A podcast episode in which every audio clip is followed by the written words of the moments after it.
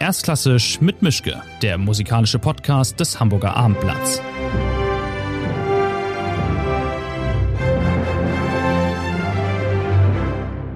Der heutige Podcast wird Ihnen präsentiert von Highlight Concerts.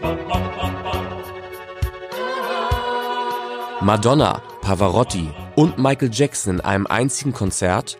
Das können nur The 12 Tenors erleben Sie die stimmgewaltigen Tenöre in einer spektakulären Performance jenseits der Grenzen von Pop, Rock und Klassik am 13. Februar 2020 in der Leitzhalle. Tickets für dieses Konzert und viele weitere hochkarätige Events jetzt erhältlich unter www.highlight-concerts.com und bei allen bekannten Vorverkaufsstellen.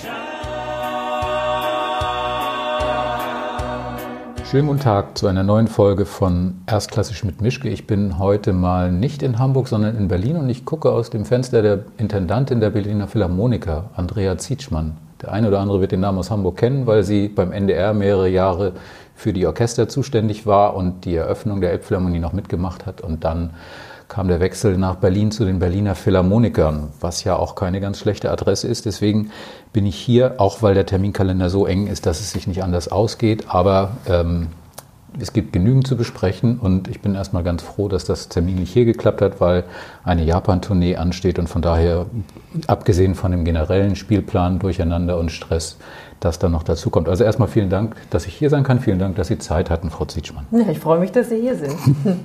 ich fange mal mit einer einfachen Frage an, wie es so meine Art ist. Ähm, wie fühlt sich das denn jetzt hier an? Also ich bin jetzt richtig angekommen, muss ich sagen. Natürlich dauert sowas immer ein Jahr, bis man sich eingelebt hat. Und ähm, ja, ich meine, es ist einfach eine tolle Institution hier. Ich muss sagen, jeden Tag, wenn ich hier bin, wie gehe ich doch mit mit einer großen Wertschätzung für dieses Haus, für das Orchester hier irgendwie zu meiner Arbeit und also kann hier natürlich unheimlich gestalten, habe dieses wunderbare Orchester auf diesem künstlerischen Niveau, von dem man natürlich ähm, ja, träumen kann. Und dass das jetzt Realität geworden ist, das freut mich natürlich unheimlich und habe natürlich auch eine Riesenverantwortung für diese Institution. Aber Sie sind doch nur in der zweitollsten Philharmonie der Welt jetzt. Also die Berliner Philharmonie ist ja irgendwie mit Anfang 60 immer noch die Mutter der modernen Konzerthäuser und ähm, ist einfach ein Gebäude. Es hat eine Seele natürlich durch das, was hier passiert ist. Das Orchester hat das geprägt mit dem Zirkus Carignani angefangen in den 60er Jahren und diese, dieser Raum, der atmet Geschichte und ähm, hat schon so viel erlebt. Und ich glaube, jeder, ich sprach zufällig letzte Woche mit Isabel Faust, die sagte, ich habe einen ganz wichtigen Grund in Berlin zu leben, das ist die Philharmonie. Wenn ich hier bin, fühle ich mich irgendwie wie zu Hause, bin ich glücklich und es ist einfach ein akustisch toller Raum, immer noch ein visionärer Raum und dafür immer noch Vorbild, glaube ich, für alle Konzerthäuser in der Welt. Jetzt ist es ja verjährt, jetzt können wir ja drüber reden, außerdem mhm. sind wir unter uns, aber damals die Entscheidung oder als es kam ja irgendwann ein Anruf aus Berlin, mhm. als man ihnen sagte, wie wäre es denn so mit dem Job der Intendantin der Berliner Philharmoniker? Wie lange zögert man denn da, bis man Ja sagt? Oder war gar kein Zögern? Nee, der, der, Anruf kam wirklich zur Unzeit. Ich weiß das noch genau. Wir waren inmitten der Vorbereitung für die Elbphilharmonie und es war eine ganz tolle Zeit. Wenn man so die Möglichkeit hat, ein Konzerthaus irgendwie neu zu bespielen, einen neuen Spielplan zu machen für ein Orchester, dann dieser Riesenschritt für das Orchester ähm, auch eine Residenz zu beziehen in diesem, diesem tollen Saal, dann geht man einfach nicht leichtfertig weg. Und natürlich spielen da irgendwie viele Kriterien dann irgendwie oder spielen in die Überlegungen rein. Und es war dann so, ich dachte dann, okay, ich begebe mich in den Bewerbungsprozess. Also ich wurde angesprochen, ob ich mich dafür interessiere, war etwas zurückhalten, musste dann etwas motiviert werden, habe das dann gemacht. Und als dann die Zusage kam, war das dann auch nicht so, dass ich gesagt habe, zu Juhu, sondern es waren sozusagen zwei Herzen sozusagen. Natürlich auch in meiner Brust, dass ich dachte, oh, jetzt verlasse ich dieses tolle Projekt eigentlich zu einem Zeitpunkt, der zu früh ist in Hamburg. Andererseits habe ich natürlich diese einmalige Chance, irgendwie dann auch hier für die Philharmoniker zu arbeiten. Ich kann ja jetzt mal die rhetorische Frage stellen, haben Sie es bereut? Nein, ich habe es nicht bereut, überhaupt nicht. Aber ähm, wie war das dann, als Sie dem NDR gewissermaßen gebeichtet haben, da gibt es noch ein anderes Haus, das, ich gehe da jetzt mal hin. Haben die, äh, wie war die Reaktion? Weil sie waren in dieser prägenden Phase vor der Öffnung der Elbphilharmonie, mhm. dieser ganze, äh, das ganze Gewese damals mit dem, wir müssen das alles rechtzeitig hinkriegen, wir müssen also ofenfertig das Orchester haben, wir müssen diesen Saal verstehen. Es war ja wirklich eine Aufgabe, die weit über dem ist, was man normalerweise so als mhm. Intendantin von einem Orchester zu tun hat. Und dann auf der Zielgerade biegen Sie nach rechts ab und sagen, so, schönen Tag noch. Also ich habe diese Nachricht übermittelt, da hatten wir schon die ersten Probentage in der Elbphilharmonie absolviert. Das heißt sozusagen dieser Schritt, Einzug ins Haus war so, so schon gemacht, aber natürlich war das Ganze Konzert bekommen. Alle Aktivitäten standen uns noch natürlich bevor. Ich glaube, das, das Schwierigste war es, das dem Orchester zu vermitteln. Die waren wirklich erstmal sehr deprimiert und, und ja, fanden das irgendwie auch natürlich kein gutes Signal. Ich habe das erklärt und natürlich war Unverständnis da. Wir sagen jetzt, was der NDR ist ein großer Kosmos. Ich habe mit Intendant gesprochen, mit dem Hörfunkdirektor. Die waren natürlich nicht begeistert, aber äh, ja, der Intendant sagte so schön, ja, das ist Champions League. Da, was soll ich sagen, herzlichen Glückwunsch. Also mhm. da gab es eine große Unterstützung und natürlich haben wir auch gleich überlegt, wie wir den Übergang gut gestalten, dass das äh, dann auch in gute Hände kommt. Jetzt, wo Sie ein bisschen hier sind, das sind ja jetzt in etwa zwei Jahre. Hm, dritte Saison. Ja, ja. Ähm, jetzt können Sie es ja abschätzen. Also was kann das NDR-Orchester, was die Berliner Philharmoniker nicht können? Das ist eine gute Frage. Also ich meine, wenn man vergleicht, wie ich jetzt hier arbeite, wie ich beim NDR gearbeitet habe, man hat so unterschiedliche Organisationsformen. Also der NDR ist ein Radioorchester, was sozusagen das Repertoire angeht, hat man da vielleicht wie man sagen, man hat einen anderen Auftrag, natürlich auch die zeitgenössische Musik ganz ähm, stark zu pflegen. Und das war uns auch klar, mit umzugehen. Die Elbphilharmonie, dass es auch ein ganz wichtiges Thema sein kann. Aber im Grunde, jedes Orchester hat natürlich irgendwie seine Eigenarten, seine Qualitäten, seine Potenziale. Also insofern ist es immer schwer, A und B zu vergleichen. Hm. Dann der nächste Versuch. Was ist die Elbphilharmonie, was die Berliner Philharmonie nicht ist? Die Elbphilharmonie ist für mich so ein ganz neuer Kosmos. Also man, man hat Berliner Philharmonie hat einfach eine Geschichte. Also die steht schon lange da, über 40 Jahre alt. Und ähm, Elbphilharmonie war für mich immer so ein bisschen wie ein UFO, das gelandet ist mit allen Möglichkeiten. Vor allem sozusagen das Publikum neu aufzubauen. Das ist eine Riesenchance für die Elbphilharmonie, auch mal zu schauen. Wir haben beispielsweise jetzt hier natürlich ein großes Vermietgeschäft in der Philharmonie. Ähm, jetzt bei der Elbphilharmonie war die Chance, ganz neu zu überlegen. Man kann alles programmlich sozusagen bewerten. Was kommt ins Haus? Was passiert im Haus? Man hat ähm, größere Möglichkeiten, sozusagen gesamtheitlichen Programm zu gestalten, wo ich sozusagen hier justieren kann. Aber es gibt natürlich viele Traditionen, auch viele langjährige Verträge, die alle ihr, ihr Recht natürlich haben und ähm, ihre Berechtigung haben. Aber insofern ist die Chance bei der Elbphilharmonie natürlich, sich neu zu erfinden, einfacher. Hm. Dann mache ich mal einen dritten Versuch. Sind Sie ja. trotz der Elbphilharmonie oder wegen Petrenko gegangen? ja. ja. Ehrlich gesagt, ich muss ganz offen sein, die Philharmonie in Berlin war immer mein Haus. Mhm. Ich habe das geliebt, so in dem ersten Moment, wo ich hier war. Für mich waren das die prägendsten musikalischen Erlebnisse, die ich hier hatte mit Abado damals und den Philharmonikern. Das heißt, für mich ist es immer noch das Haus, was ich weltweit, muss ich sagen, am meisten liebe. Insofern war es beides. Es war die Philharmonie und Petrenko. Mhm. Okay. Wenn man jetzt hier Intendantin ist, das ist ja, was man von Ihrer Arbeit sieht, ist ja nur die Spitze des Eisbergs. Aber was muss man in Ihrem Job eigentlich besonders gut können, außer nervenstark sein? Ja gut, nervenstark ist vorausgesetzt. Also ich glaube, wichtig hier in dieser Institution ist, dass man eine wirklich inhaltliche Expertise hat. Das ist für das Orchester wichtig, auch fürs Haus wichtig und überhaupt, glaube ich, generell, um auch ein Team zu motivieren und irgendwie ein Haus und ein Orchester irgendwie auch voranzubringen. Dann natürlich ist es viel ähm, politische Arbeit zu leisten, Netzwerkarbeit zu leisten. Ich glaube, da bin ich ähm, immer ganz gut gewesen. Ich hatte so den schönen Spitznamen, ich glaube, das war in meiner Zeit, als ich in den USA studiert habe, die nannten mich dann Social Hurricane. Also ich, weil ich einfach Spaß habe, Menschen zu treffen und auch das, glaube ich, habe ich in den ersten zwei Jahren gut gemacht, mich jetzt zu vernetzen, politisch mit allen Kulturschaffenden hier, um einfach auch diese Institutionen ein bisschen weiter getragen zu sehen, als jetzt irgendwie nur mit dem Kleinen-Kleinen zu denken. Ich glaube, klar ist, man muss mit Zahlen umgehen können, man muss irgendwie rechtliche Prozesse einschätzen können, das gehört zum Tagesgeschäft dazu. Natürlich hier ganz besonders ähm, ist einfach auch einen, guten Umgang, einen sensiblen Umgang mit Menschen, mit Künstlern, weil es ist ja irgendwie kein Geheimnis, dass das Orchester hier mit vielen Individuen mit vorsichtig ist, ausgedrückt, ja. vielen Persönlichkeiten und man viele Interessen irgendwie verbinden muss, ausgleichen muss und, und das ist eine Herausforderung, aber das habe ich auch immer gern gemacht. Insofern fühle ich mich da hier auch gut aufgehoben. Hm. Also ähm, an Ihrer Tür steht ja Intendantin, aber eigentlich müsste da ja sowas wie Divendompteuse stehen, weil Sie haben knapp 130 von diesen eigenwilligen äh, Solisten, die sich dann doch noch zu einem Orchester zusammenfinden, immer wieder. Äh, zu bändigen und ähm, im Griff zu behalten und aber auch einerseits nett zu ihnen zu sein, andererseits aber auch klar zu zeigen, wo der Hammer hängt und wer hier der Chef ist oder die Chefin. Ähm, was passiert da so im Laufe des, der Saison, ohne dass Sie jetzt sagen, das war der Geiger XY oder so? Mit welchen skurrilen Musikerideen wird man so konfrontiert? Also es ist ja hier viel organisierter als in anderen Orchestern. Also dadurch, dass die, die demokratische Verwaltung sehr stark ist, es sind fast, glaube ich, 40 Kolleginnen und Kollegen involviert in verschiedenen Gremien, von Fünferrat über Medienvorstand, Orchestervorstand. Es gibt ähm, Einteile. Also der, der Grad an einfach der, der Selbstbeteiligung ist sehr, sehr hoch. Insofern bin ich in den unterschiedlichen Gremien eigentlich mit sehr vielen Menschen und sehr vielen Kollegen im Austausch. Das war bei anderen Orchestern nicht ganz so einfach. Aber das heißt ja auch, dass sie ständig immer was korrigieren müssen, womöglich, weil irgendwer sagt, nee, so hätte ich das aber dann doch nicht so gerne. Und nee, das ist eigentlich, es ist sehr systematisiert. Wir haben eigentlich als Kerngremium haben wir unseren Stiftungsvorstand, wo die Vorstände beteiligt sind und unser Chefdirigent.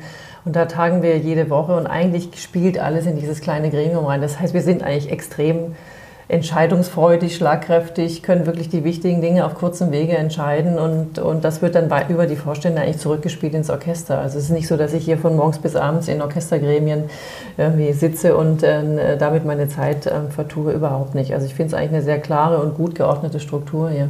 Aber wir sind so ein bisschen von diesem Diven-Charakter ja. abgekommen, weil ich kann mich erinnern, es gab mal eine Dokumentation über das Orchester auf einer Asientournee mit Rattle damals noch. Die waren, glaube ich, gerade irgendwo in Hongkong oder Shanghai angekommen und da sprang schon der erste Musiker in irgendeinen Busch vorm Hotel, weil er, ich glaube, auf der Suche nach seltenen Schmetterlingen war oder so. Äh, und andere schmissen sich sofort aufs Rennrad, weil sie im Orchestergepäck ihre Räder dabei haben und sagen, wenn ich nicht eine Runde drehe im Tourort, dann bin ich noch nicht angekommen. Also all diese Dinge sind, glaube ich, hier noch ausgeprägter, als es in manchen anderen Orchestern wohl der Fall ist, weil man es kann und weil man die Berliner Philharmoniker ist. Ich glaube, die Persönlichkeiten sind ausgeprägter. Es ist unglaublich äh, spannend, welchen Aktivitäten die einzelnen Kolleginnen und Kollegen nachgehen und mit welcher auch Intensität sie sich mit Themen beschäftigen, mit geistigen Themen, lesen und so weiter. Also man hat dann einen ganz, ganz spannenden Austausch. Ich empfinde den Umgang mit den, mit den Kolleginnen und Kollegen eigentlich nicht komplizierter oder schwieriger als etwa beim NDR.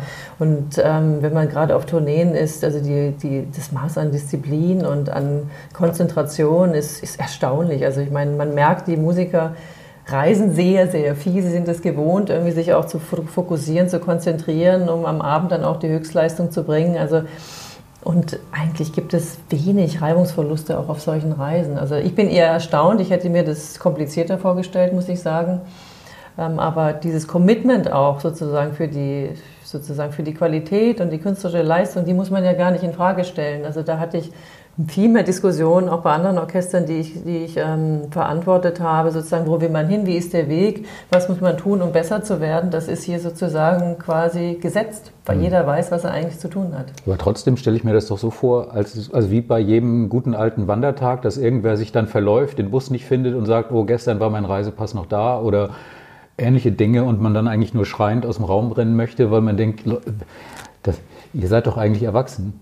So ist es aber nicht. Das ist dieses, was ich versucht habe zu erklären, der Grad auch an Professionalität auch auf Reisen ist so hoch, jeder ist sehr selbstverantwortlich. Es ist auch hier im Orchester so ähm, organisiert, dass es einen Reiseleiter gibt, der aus dem Orchester kommt. Das mhm. heißt, auch da ist ein Musiker, der guckt auf die Abfahrtszeiten.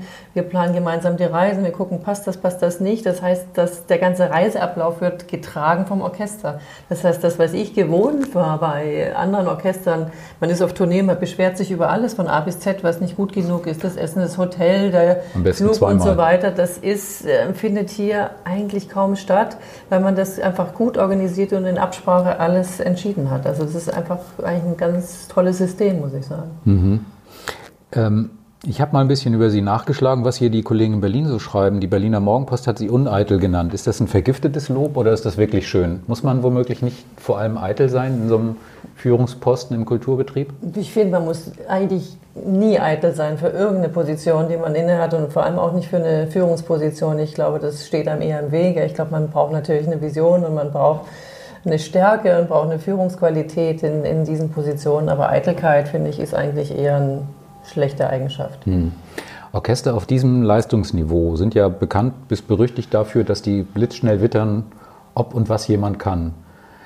Haben Sie hier so eine Proberunde erstmal drehen müssen? Mussten Sie erstmal mit den Stammesältesten sich gut stellen und die haben dann dem Rest des Orchesters gesagt, das geht schon? Oder haben die Fragen gestellt von wegen, keine Ahnung, äh, welche Nummer hat Mozarts 22. Klavierkonzert im Köchelverzeichnis und wehe, Sie wussten nicht die richtige Antwort oder wie läuft sowas, wenn man dann hierher kommt als die Neue?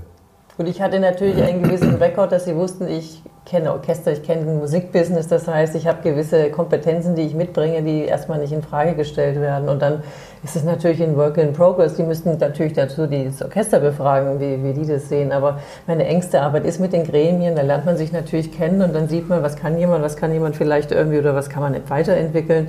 Und dann bin ich, natürlich versuche ich zumindest auch immer hinter der Bühne im Gespräch zu sein mit einzelnen äh, Kollegen und Kollegen. Und in Orchesterversammlungen bin ich relativ selten. Das ist auch ein Prinzip hier, dass ich da geladen werde wo ich doch versuche, immer dabei zu sein, um einfach auch mal zu sagen, an den Dingen arbeite ich. Das ist mir wichtig, dass man auch im Orchester weiß, für was ich eigentlich stehe und für was ich brenne und, und an welchen Themen ich gerade dran bin. Und dann sind natürlich Tourneen eigentlich die geeignete Situation, um einfach da tiefer ins Gespräch zu kommen. Und klar, dann werden die sich ihre Eindrücke verschaffen. Versteht die was von der Musik?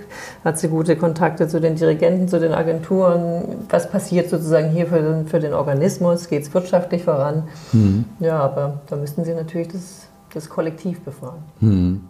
Ähm es gab ein anderes Zitat, das ich gefunden habe, da ging es um die Frauenquote in ihrer Branche. Die ja. sei mehr oder weniger erschütternd. Sie haben da gesagt, es gibt in Europa vier Frauen auf dem Level, auf dem Sie arbeiten. Das ist jetzt nicht so rasend viel, vorsichtig ausgedrückt.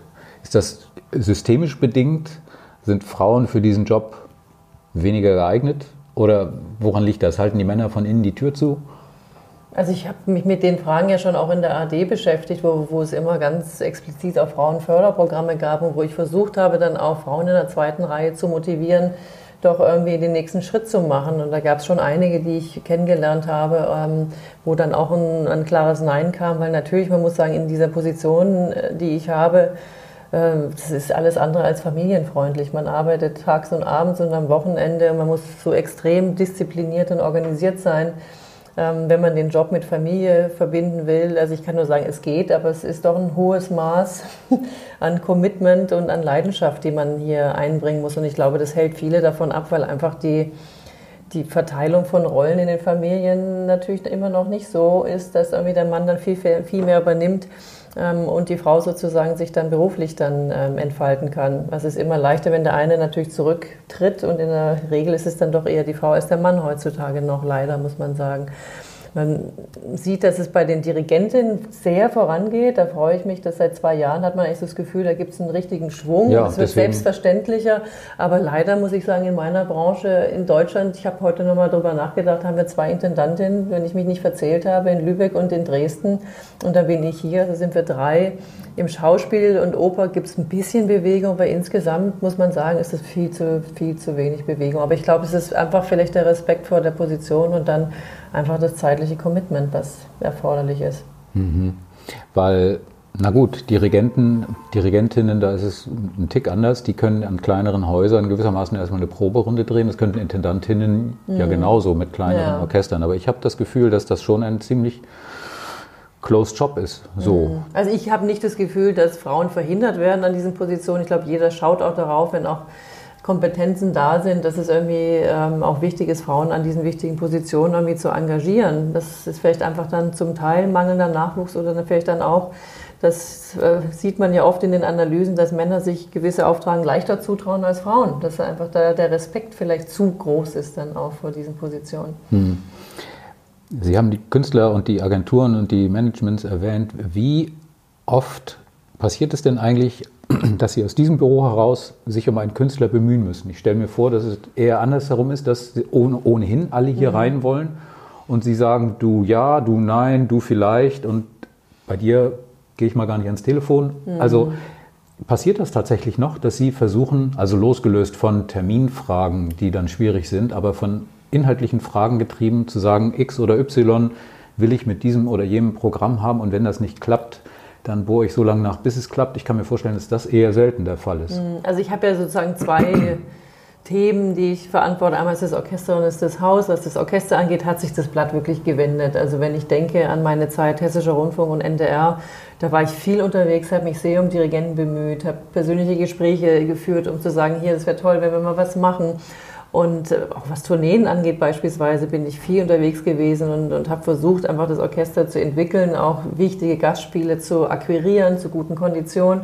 Das war eine mühsame Arbeit, die ich aber auch gelernt hatte beim Maler Chamber Orchester, die mir auch sehr viel Spaß gemacht hat, weil man konnte dann wirklich einen Weg und eine Kurve beschreiben. Und jetzt ist es mit den Berliner Philharmonikern in der Tat so, hier wollen alle dirigieren. Also insofern ist sozusagen die Anstrengung, natürlich die Dirigenten und Künstler hierher zu bekommen, ähm, sehr, sehr viel unaufwendiger als vorher war. Und bei den Gastspielen ist es wirklich, haben wir die luxuriöse Situation, wir haben eine Anzahl von Wochen mit Petrenko. Alle wollen uns haben auf der ganzen Welt. Und mhm. eigentlich können wir uns aussuchen, wo spielen wir, ähm, wie setzen wir unsere Prioritäten. Das ist zum einen ganz komfortabel. Mir fehlt manchmal fast dieser Ansporn, dass ich sage, Mensch, man muss gar nicht dafür arbeiten. Ja. Dann muss ich das sozusagen in andere Richtungen setzen. Also das ist schon, schon eine ganz andere Situation. Da kann ich mich dann mehr auf, austoben auf der Philharmonie-Seite. Da konkurrieren wir natürlich auch mit anderen Veranstaltern um, um Ensembles wie jetzt Eterna mit Corenzis und ähm, Chamber Orchestra of Europe, Maler Chamber Orchestra haben wir in Residence geholt.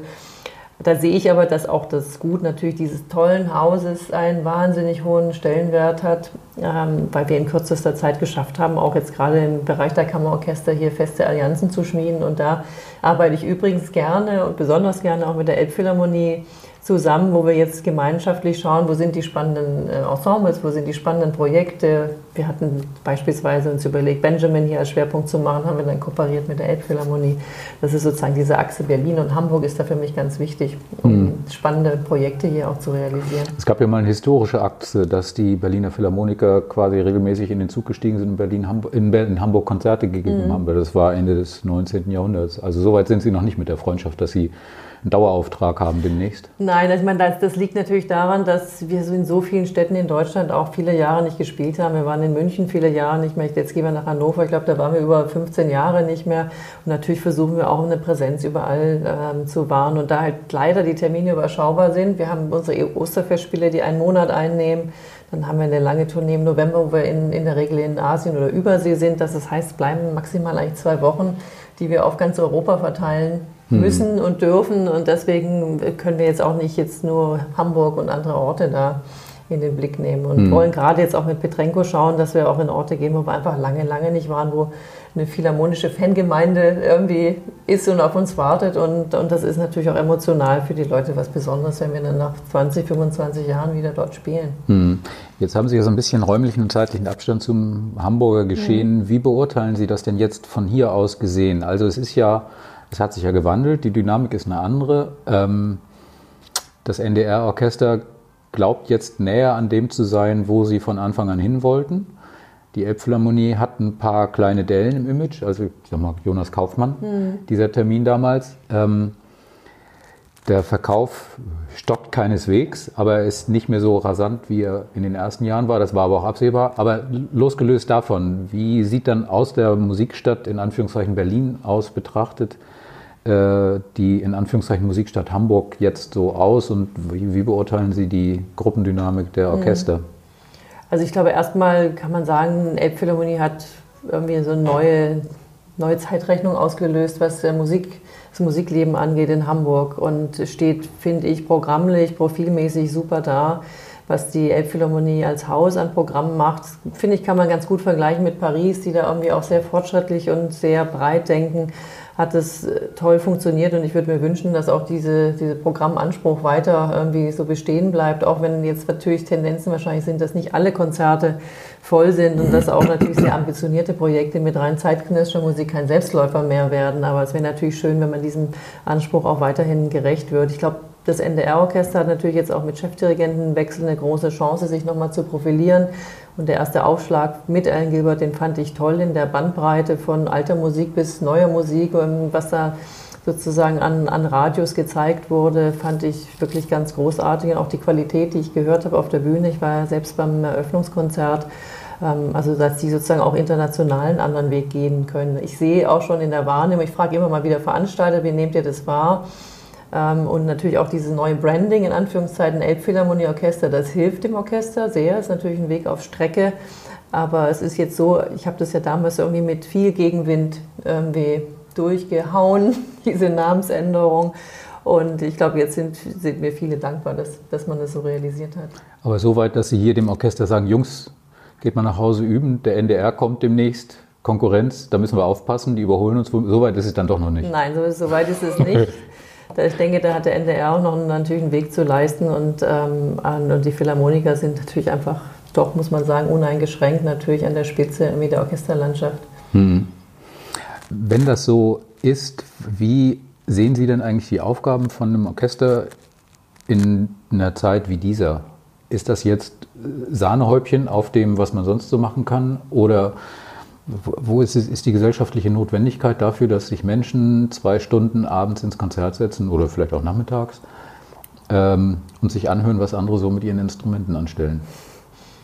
Erstmal meine, die ganze Frage von kultureller Bildung und was man sozusagen, was das Leben ausmacht, da stehen wir sozusagen mittendrin und empfinde ich das, was wir hier leisten im Hause mit dem Orchester einfach als Essenz irgendwie auch natürlich für den, für den Alltag, für das Leben. Und äh, was wir natürlich versuchen, ist, dass wir nicht sozusagen in unserem ja, in einem Tempel sitzen unter Ausschluss der Öffentlichkeit. Also ich meine jetzt Öffentlichkeit nicht sozusagen unser Kernpublikum, sondern dass wir einfach nicht mehr Menschen erreichen. Das ist natürlich unser täglich Brot, wie wir es schaffen, Publikum zu vergrößern, zu verbreitern. Da haben wir wahnsinnig viel gemacht und geschafft mit unserem Education-Programm und müssen jetzt auch mit Betränko natürlich überlegen, in welche Richtung geht es weiter und ähm, möchten auch die ganzen Aktivitäten auch gerne weltweit eigentlich ausstrahlen lassen durch ein großes digitales Education-Programm. Aber ähm, natürlich ist es ein totaler Weg auf Strecke. Also wir haben in unserer Struktur nur 50 Prozent Abonnements, haben wir bewusst so eingesetzt, oder maximal vielleicht 58 in einer Reihe, um noch viel Potenzial für Einzelkartenverkauf zu haben, um einfach eine Durchmischung zu haben. Und dann ist es komplementär natürlich mit anderen Aktivitäten, sei es ein Korenzis oder jemand, der noch ein neues Publikum bringt, natürlich einfach so ein, so ein Anspruch, dass man das Publikum auch hier jetzt in Berlin natürlich in der Breite anspricht und vergrößert. Sie haben ja mit Petrenko einen Chefdirigenten, der sprechen kann. Also das ist oh, nachgewiesen, ja. aber mhm. es öffentlich nicht tut. Ja. Sie hatten davor das genaue Gegenteil. In Hamburg versucht man ja auch, die ganze Stadt zuzutapezieren, quasi bei großen Gilbert-Terminen und mhm. zu sagen, das ist der, der Dirigent der Stadt. Ähm, man kann das machen, aber ich stelle mir es schwierig vor, ähm, das zu vermitteln, wenn man an der Spitze eine Sphinx hat, die nichts sagt. Also zumindest jetzt nicht so, dass es ein Publikum hören würde, weil diese Art von Marketing und Markenformung, die ja offensichtlich vonnöten ist, ja schon auch damit zu tun hat, dass dann derjenige, der da vorne steht, auch ein bisschen was von sich gibt. Also erstmal, glaube ich, ist es eine Mehr, dass Petrenko nicht spricht. Also wenn man sich registriert für die DCH, kann man kostenlos die Interviews sehen. Und ich glaube, das, was er nicht nur über die Musik erzählt, sondern über seine Geisteshaltung und sein, überhaupt seine Persönlichkeit, das ja, ist eigentlich sehr augenöffnend. Und da gibt er mehr Preis, als vielleicht ein anderer Chefdirigent es in vielen Jahren nicht getan hat, wenn man es äh, vergleicht. Das ist eins sozusagen, aber ist natürlich in unserem sozusagen medialen Zuhause DCH zu erleben.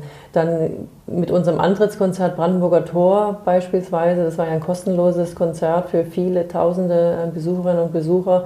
Das war natürlich bewusst gesetzt, auch als Botschaft an die Stadt hier. Irgendwie, wir sind irgendwie ein, eine offene Institution und ähm, sind irgendwie auch erlebbar und erreichbar für, für alle hier in der Gesellschaft. Das war Petrenko ganz wichtig.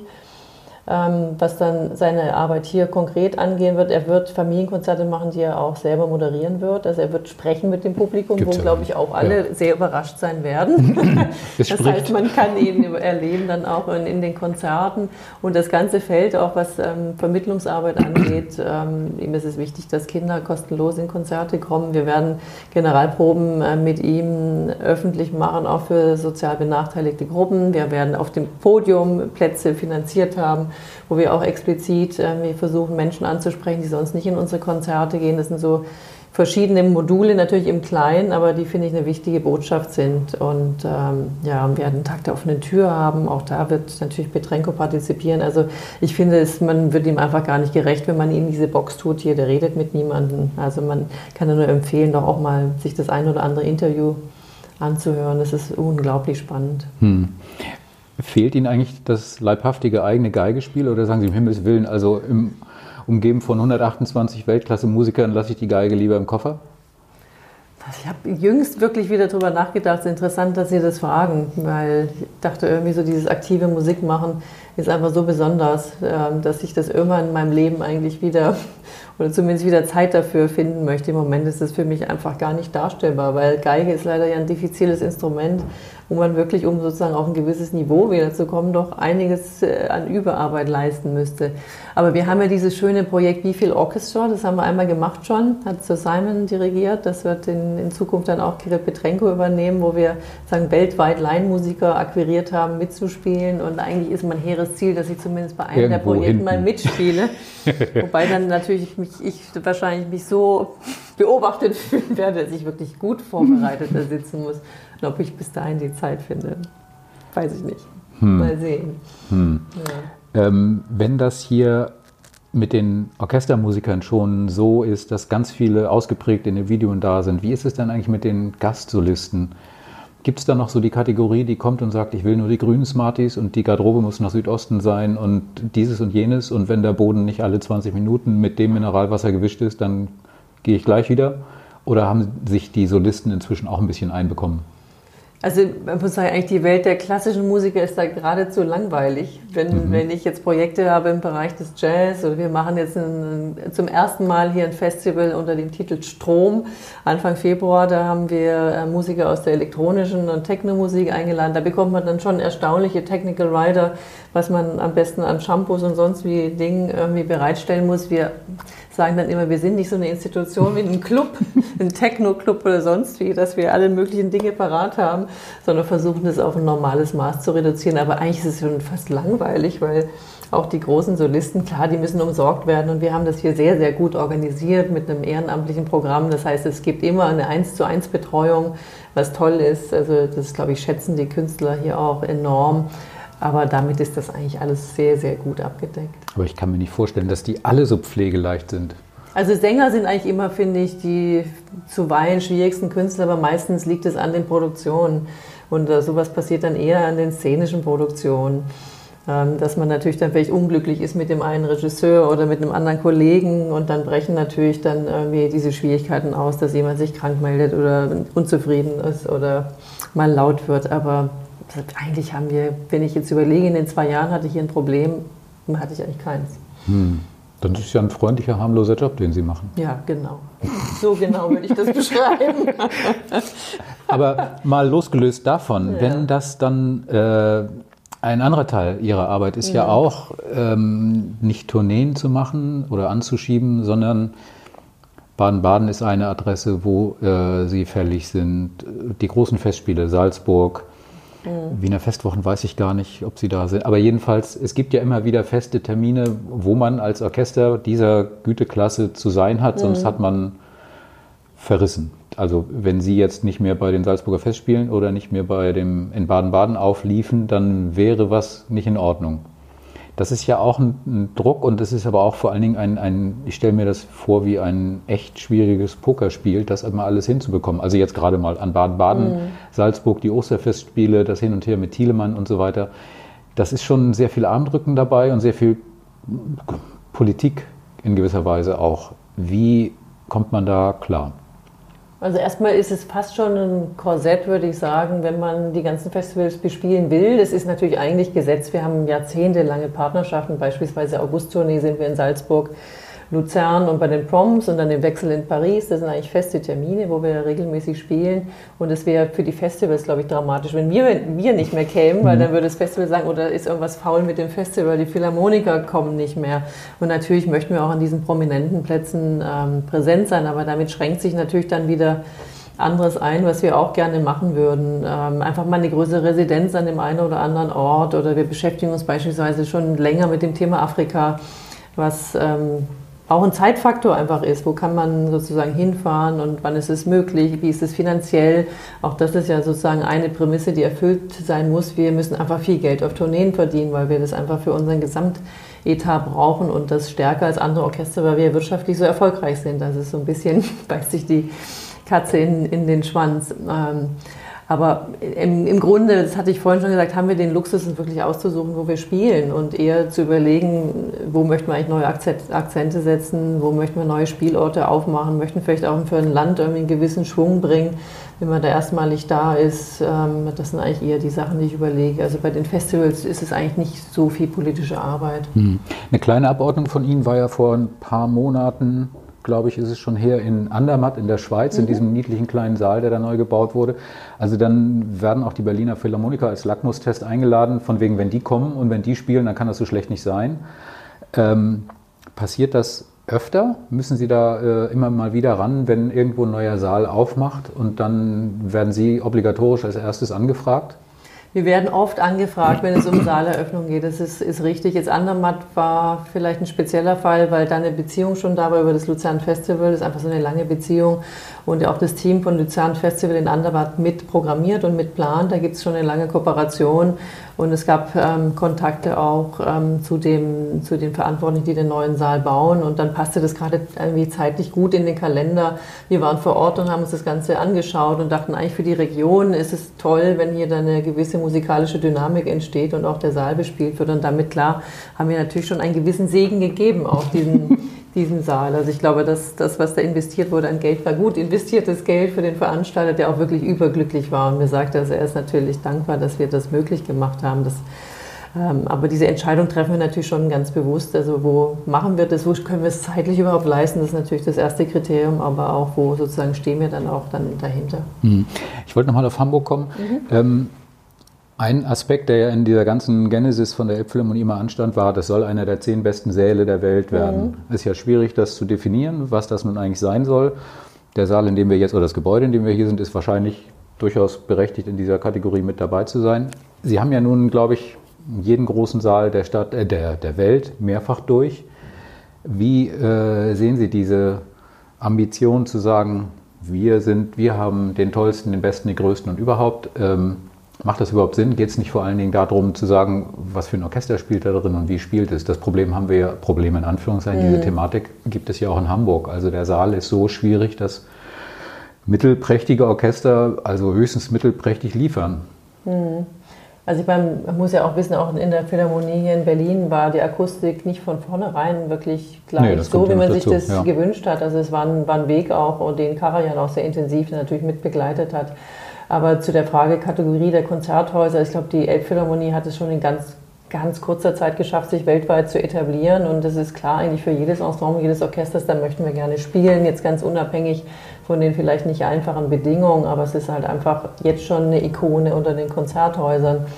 Und ähm, man kann es so schwer vergleichen, Elbphilharmonie mit dem Musikverein. Musikverein ist sozusagen ein Traditionshaus.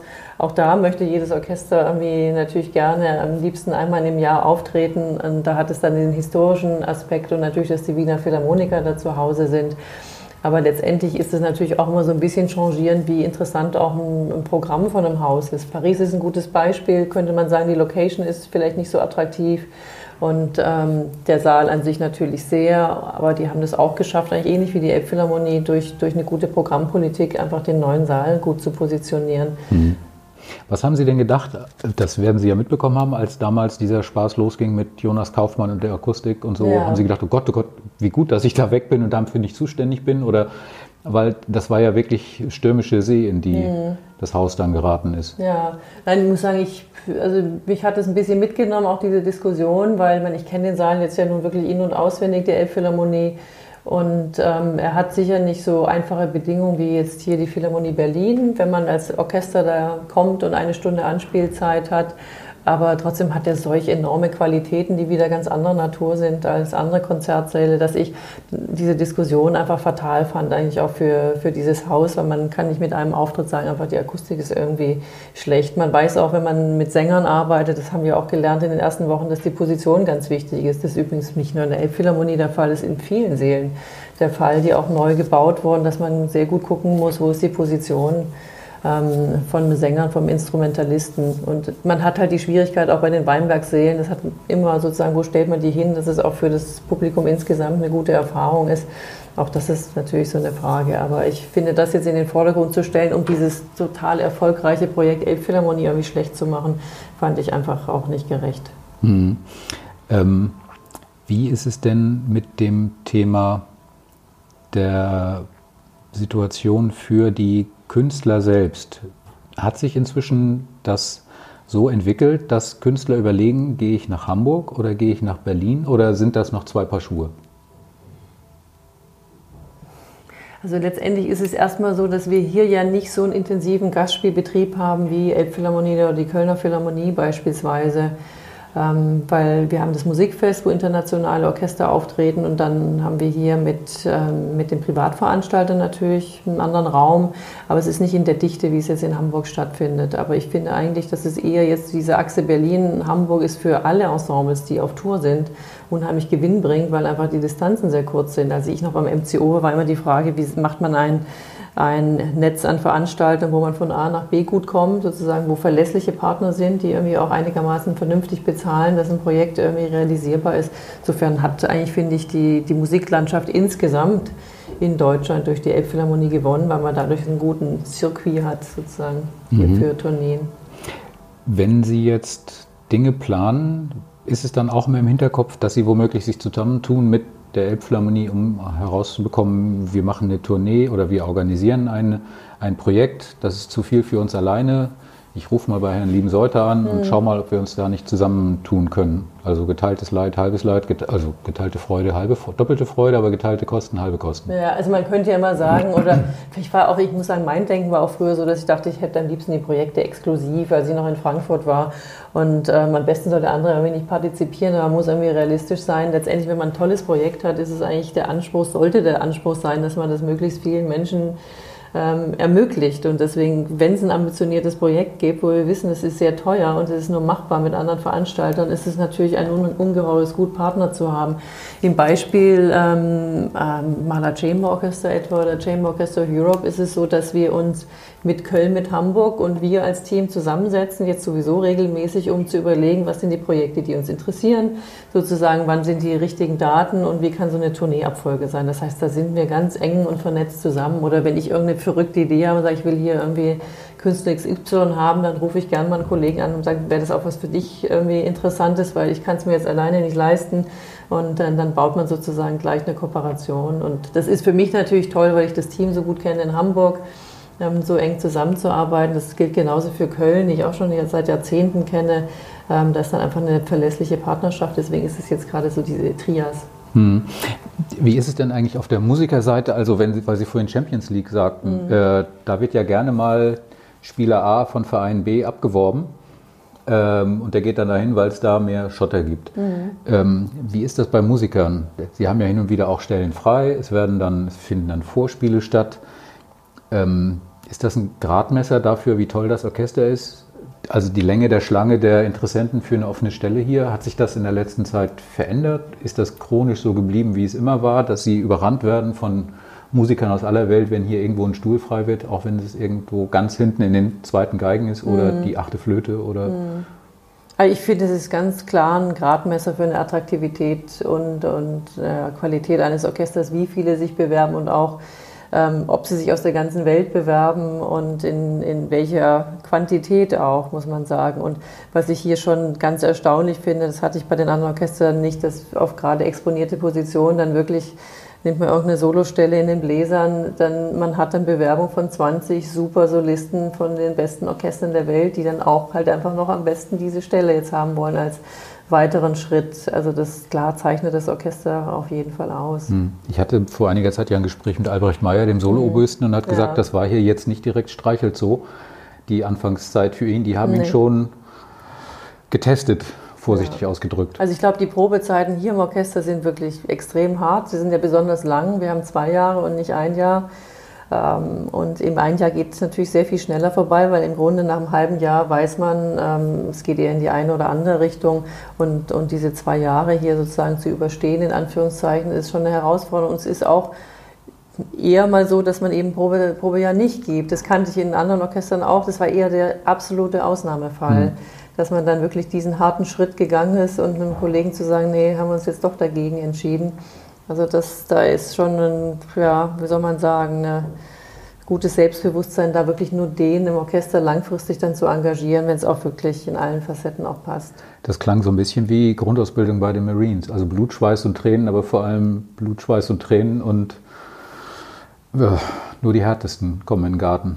Ja, also wenn man auch mit den Einzelnen spricht, ich meine, die haben von Kindesbeinen auf geübt und wirklich so hart dafür gearbeitet, dass sie in dieses Orchester kommen. Man muss schon eine gewisse Konstitution haben, um, um hier diesen Alltag wirklich gut zu überstehen, weil das ist, hat natürlich ungeheure Härten, auch durch die Übertragung jede Woche in der Digital Concert Hall in Ton und Bild weiß man, man ist immer irgendwie in einem großen Publikum ausgesetzt und gerade in heutigen Zeiten, wo das Netz so eine große Rolle spielt, ist es schon eine ungeheure Belastung auch, glaube mhm. ich, jetzt, jetzt hier im Orchester. Also das muss man immer im Blick halten und das bewundere ich und schätze ich auch wirklich an allen, die hier im Orchester sind, also was sie da zum Teil auch auf der Bühne ähm, aushalten können. Mhm. Sehen Sie sich eigentlich selbst als Künstlerin in diesem Posten oder sind Sie die Künstlerermöglicherin? Also wie wie ist dieser Beruf Intendantin einzuschätzen? Ich sehe mich vor allem als Ermöglicherin. Das ist, also ich meine, jeder hat ja auch eine Persönlichkeit, was einem wichtig ist oder nicht. Ich versuche einfach die besten Rahmenbedingungen zu, zu, schaffen, dass das Orchester hier so gut wie möglich arbeiten kann und natürlich auch eine hier Disposition für das Haus zu schaffen, ähm, dass das irgendwie zukunftsgerichtet aufgestellt ist. Also insofern würde ich sagen, natürlich habe ich viele kreative Parts in meinem Beruf, jetzt was die Planung angeht, die aber leider natürlich nur ein paar Prozent meiner täglichen Arbeit ausmachen. Und man muss ja auch im Management kreativ sein, aber als Künstlertyp würde ich mich da jetzt nicht beschreiben. Hm. Also wenn es da so gruppendynamische Streitereien gibt zwischen, keine Ahnung, den Holzbläsern und den Blechbläsern, wie es in jedem guten Orchester so ist, dann gehen Sie auch nicht dazwischen und sagen, Jungs, macht das mal selbst. Oder müssen Sie dann, so wie die Herbergsmutter, auch nochmal schlichten hin und wieder? Auch da ist der, der Selbst, ähm, der Verwaltungsgrad im Orchester relativ hoch. Das heißt, die versuchen das erstmal intern im Orchester zu regeln. Und da gibt es auch gut gelernte Mechanismen und auch ähm, eine gute Kommunikation untereinander. Auch das ist wirklich, muss man sagen, sehr viel besser aufgestellt als in anderen Orchestern. Das finde ich wirklich äh, ganz großartig. Also bei mir kommen dann wirklich so die ganz schwierigen Fälle auf Also bis Tisch, Stress bei Ihnen landet, muss er schon wirklich groß sein. Der muss sehr groß sein und dann ist er natürlich besonders groß, wenn er bei mir landet. Und, aber ich muss sagen, ich bin natürlich auch irgendwie gute und harte Schulen gegangen, also durch viele Jahre auch Orchestermanagement in den unterschiedlichsten Bereichen ähm, ist das dann für mich auch nichts Neues, aber es ist natürlich immer dann individuell auch an der Situation. Ähm, ja, muss man einfach schauen, was sind die richtigen Weichen, um jetzt aus diesem Konflikt zu kommen. Glauben Sie eigentlich, dass Sie Orchester blind erkennen können inzwischen, wenn Sie im Saal sitzen und nicht wissen, wer da spielt? Also ich meine, die Philharmoniker würde ich sicher sofort erkennen. Dann würde ich natürlich mein erstes Orchester, Maler Orchester, sicher auch sehr gut erkennen. Und ansonsten ja, ich meine, das ist ja immer die große Frage, welches Orchester zeichnet sich durch welchen Klang aus. Hm. Das ist dann auch repertoireabhängig natürlich. Hm. Ja. Gibt es Themen, Komponisten, Projekte, mit denen Sie dem Orchester hier schon seit Jahren in den Ohren liegen und sagen, ich will das machen, ich will das machen und die sagen immer, na, ach nee, nee, ach, muss nicht sein? Natürlich ist immer eine Diskussion der, das Maß und ähm, gerade an, an zeitgenössischer Musik da gibt es solche und solche, wie in jedem Orchester gibt es welche, die machen das sehr gerne, die anderen machen es nicht gerne. Die einen spielen natürlich lieber Bruckner und Mahler als, als Mozart und Haydn. Diesen, diese Balance muss man immer finden. Aber auch also für die ganzen Programme und Planungsfragen, wir haben ja hier eine große Planungsrunde, da sitzen auch Orchestervorstände mit dabei und der Chefdirigent sitzt mit dabei. Das ist auch ein recht gut gelernter Prozess eigentlich, dass man sich einmal im Monat trifft.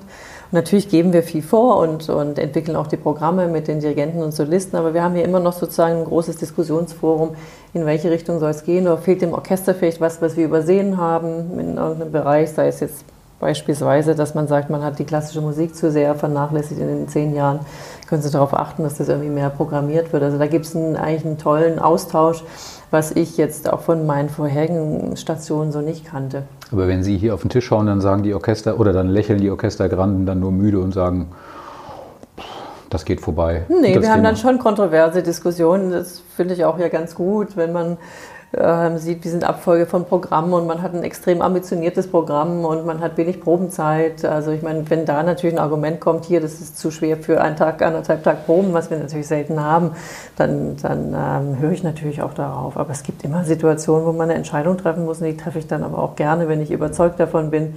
Ich muss es natürlich dann ausbaden, wenn dann irgendwas anderes ausgeht, als das ich mir vorgestellt habe, dann weiß ich, werde ich hier irgendwie härter ins Gericht genommen als in, in den Orchestern, die ich vorher gemanagt habe. Aber das muss man dann auch aushalten. Mhm.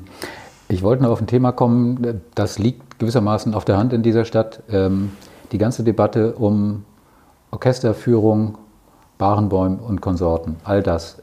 Wie sehen Sie das? Und jetzt mache ich mal das große Klischeefass auf, auch noch nicht nur als Intendantin, sondern auch noch als Frau, wenn es darum geht, wie muss, kann, soll sich ein Dirigent vor einem Orchester, mit einem Orchester, mit Künstlern, mit Künstlerinnen benehmen.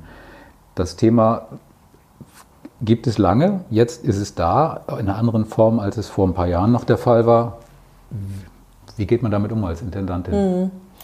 Also ich meine, es ist ja eine gesellschaftliche Frage, ein gesellschaftliches Phänomen, aber wir sind ja wie so ein kleines Dorf hier. Insofern, äh, das, was debattiert wird, insgesamt in der Gesellschaft gilt auch für uns. Und ich bin der Meinung, auch ähm, die Zeit hat sich so geändert, dass ähm, es sich einfach gehört, einen offenen, guten Führungsstil zu haben als Dirigent und als Intendant oder Intendantin. Und ähm, also ich habe jetzt in meiner Zeit hier jetzt keine Konflikte im Orchester erlebt, wo man äh, dachte, irgendwie da wird ein Orchester, ein, ein Dirigent vielleicht verbal oder so übergriffig. Und da würden wir schon auch so, sowohl die Vorstände als ich auch, auch dann ein Gespräch suchen. Also für uns ist einfach diese gute Kommunikationskultur sehr, sehr wichtig. Wir haben mit Petrenko jemanden, der, der wirklich idealtypisch ist. Also ich habe ihn auch noch nie ähm, erlebt, dass er in irgendeiner Weise böse wird oder nicht. Natürlich eine Unzufriedenheit druckt sich dann bei ihm in Produktivität aus, dass er dann was wiederholt und versucht irgendwie auf dem bestmöglichsten Weg das zu erreichen, was er sich vorstellt. Aber das ist eigentlich ganz wunderbar, wie er kommuniziert, wie er motiviert, wie er freundlich und wertschätzend ist. Und ich glaube, das ist für mich die Grundvoraussetzung eigentlich eines jeglichen Führungsjob, dass man eine Wertschätzung hat für die Menschen, die vor einem sitzen, mit denen man arbeitet und ähm, kommuniziert. Aber ich glaube, um es mal jetzt ein bisschen zuzuspitzen, wenn jetzt, Doming äh, wenn jetzt Barenbäum hier eine Probe hat, ob nun mit, der, mit dem eigenen Orchester oder vor allen Dingen auch mit den Berlinern mhm. und hat einen schlechten Tag und schlechte Laune und faltet irgendeinen Solobläser zusammen, dass Sie wahrscheinlich nicht dazwischen gehen und sagen, Daniel, jetzt mal schön die Füße ruhig halten und so geht's nicht. Ja, das wird hier aber nicht toleriert, auch im Orchester. Also es passiert nicht, dass irgendwie ein Dirigenten Solisten zusammenfaltet, ohne dass es danach irgendwie ein Gespräch geben würde. Ich habe das in der Zeit hier nicht erlebt und ich glaube, auch da ist natürlich so dieses demokratische Grundverständnis sehr, sehr ausgeprägt. Mhm. Also ich weiß von Situationen, ähm, äh, wo auch mal eine Aushilfe da war, wo scheinbar es irgendwie auch im, im Probenprozess Schwierigkeiten gab und da hat das, der Orchestervorstand direkt dann danach der Probe ein Gespräch gesucht und gesagt, hier, wir haben gewisse Werte, wie wir miteinander arbeiten wollen, das ist uns wichtig. Also ich glaube, das ist sehr ausgeprägt hier. Das liegt vielleicht aber auch hier daran, dass es ein so spezielles Orchester ist. Also in einem Klar, dass man auch so einen wahnsinnigen Respekt hat vor den Individuen. Es ist natürlich ja. so, ich meine, es ist auch, man hat ja keine Angriffsflächen hier im Orchester sozusagen. Die Qualität ist so exorbitant und ja. so toll, ähm, dass vielleicht diese Situation gar nicht so auftreten vielleicht wie in anderen Das Argument, der kann nichts, da hinten der Paukist zieht nicht so richtig. Zieht nicht wirklich, nein. da haben wir vielleicht eine komfortable Situation, dass ja. ich sozusagen im Alltag damit gar nicht so intensiv umgehen muss. Aber ich erinnere mich jetzt eigentlich auch nicht beim NDR, dass es da irgendwelche ähm, großen Schwierigkeiten gab.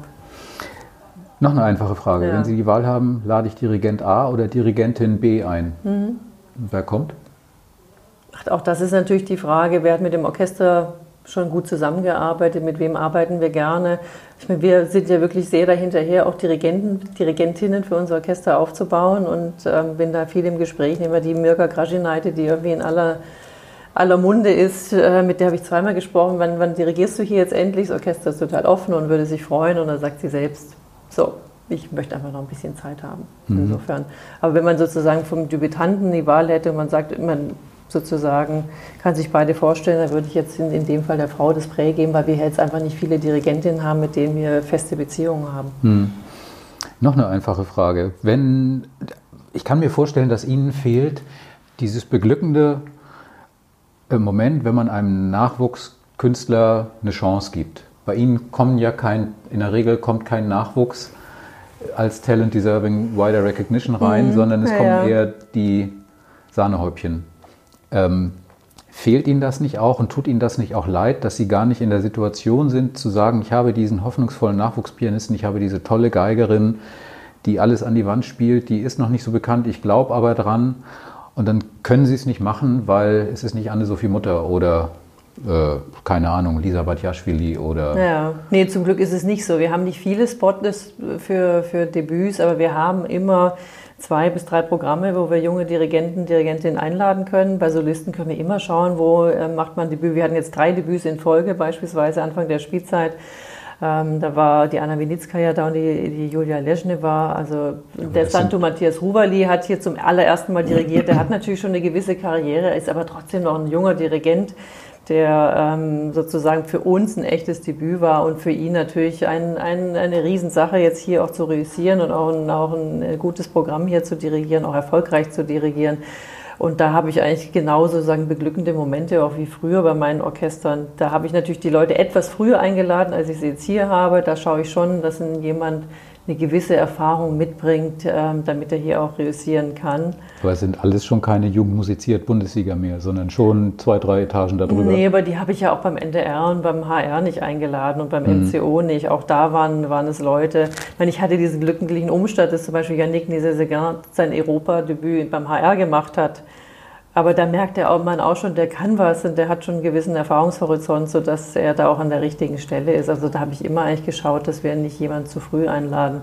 Und dann haben wir natürlich in der Philharmonie noch die ganzen anderen Reihen, wo wir in der Klavierreihe, in, äh, bei der Liederreihe immer wieder ähm, neue junge Solisten präsentieren können, was natürlich mir viel Freude macht. Hm. Zum Abschluss noch eine einfache kleine Frage. Ähm, wenn Sie mitten in der Saison nach zwei Wochen Dauerfeuer und jede Menge Konzerte, jede Menge Organisation und so. Da ploppt auf einmal im Kalender ein Abend auf, wo Sie sagen könnten, entweder ich gehe nach Hause und koche was oder setze mich und gucke aus dem Fenster und mache einfach mal nichts oder höre den Vögeln beim Switchern zu oder ich gehe doch ins Konzert. Mhm. Äh, Feierabend oder Konzert? Was wäre die? Ich würde sagen, entweder raus in die Natur und wirklich gar nichts oder in eine andere Institution, in die Oper gehen und ins Schauspiel. Sie sind aber auch verrückt. Ja, also Konzerte würde ich sagen, habe ich dann wirklich genug, aber mir macht es unheimlich Spaß, hier auch bei den Kollegen natürlich zu sein und da was mitzunehmen. Mhm. Gut, dann ist Ihnen auch nicht zu helfen. Nee, also mir ist nicht zu helfen. das ist richtig. aber die Natur, da, da helfe ich mir dann selbst. Jedenfalls, äh, schöner hätten wir nicht enden können. Vielen Dank für das Gespräch und äh, schöne Spielzeit. Ja, vielen, vielen Dank.